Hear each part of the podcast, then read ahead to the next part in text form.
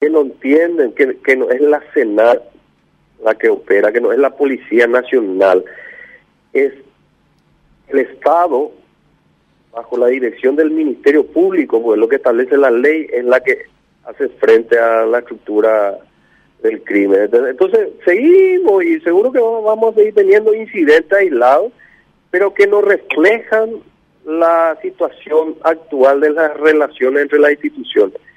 Como nunca estamos trabajando coordinadamente con, con el comandante Sotelo, tenemos una excelente relación con el viceministro Rachid, con el ministro del Interior. Eh, no podemos socializar muchas cosas, pero se está haciendo un esfuerzo inmenso con esta consigna clara que dio el presidente, que somos un solo Estado. Y bueno, seguimos teniendo hechos aislados, gracias a Dios, de aislados, ¿verdad? De, gente que no entiende cuál es la, la línea establecida, cuál es la política pública con respecto a, al actuar de cada institución.